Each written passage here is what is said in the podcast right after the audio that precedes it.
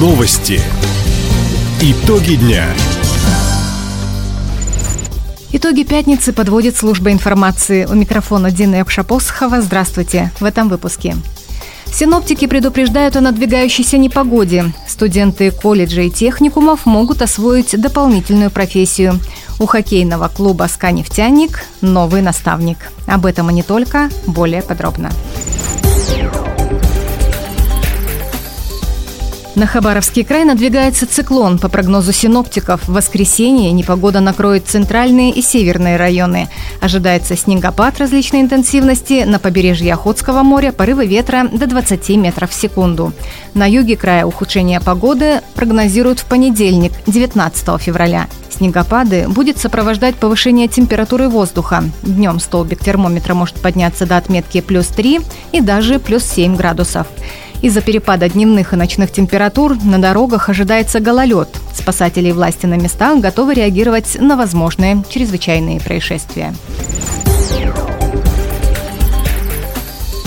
Уже завтра в регионе начнется кампания по адресному информированию избирателей «Информуик». До 7 марта члены участковых избирательных комиссий будут проводить поквартирные обходы. Они расскажут гражданам об организации выборов президента России. В частности, сообщат адрес избирательного участка. Напомнят о дополнительных возможностях реализации права на голосование – оставят приглашение на выборы. Обходчики при себе будут иметь паспорт, удостоверение члена избирательной комиссии, значок и сумку с логотипом избирательной кампании. Всего по краю в поквартирных обходах задействуют 2800 человек. Выборы президента России пройдут с 15 по 17 марта. Диспансеризация и профилактические осмотры жителей края доказали свою эффективность. Только за январь во время бесплатных обследований врачи региона выявили 9 новых случаев онкологии, свыше 100 заболеваний системы кровообращения, 10 сахарного диабета, 18 органов дыхания, 17 органов пищеварения. Каждый вовремя поставленный диагноз – это спасенная жизнь, отметила главный внештатный специалист Минздрава края по медицинской профилактике Татьяна Петричка. Что такое раннее выявление? Да? То есть это то, о чем человек не знал, у него выявили и начали этим заболеванием управлять. И управление со стороны пациента, и управление со стороны врача назначение правильной тактики лечения, определение э, точек контроля за состоянием здоровья. И вот я считаю, что вот то, что выявили впервые, это и есть те спасенные жизни, Диспансеризацию и профосмотры в январе прошли 37 тысяч жителей края. Всего до конца года врачи региона планируют обследовать 900 тысяч человек. Крае создан Центр опережающей профессиональной подготовки. Студенты техникумов и колледжей края могут получить дополнительную квалификацию, а школьники – первую профессию. Как отметила руководитель центра Светлана Блюм, программы обучения разрабатывают по запросу работодателей с учетом потребностей региона.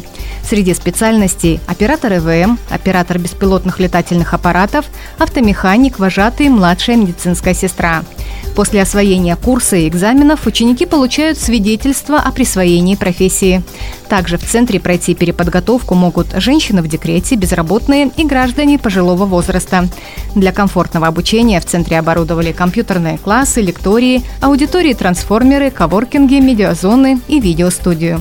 На создание новой структуры по федеральному проекту «Профессионалитет» направили 23 миллиона рублей.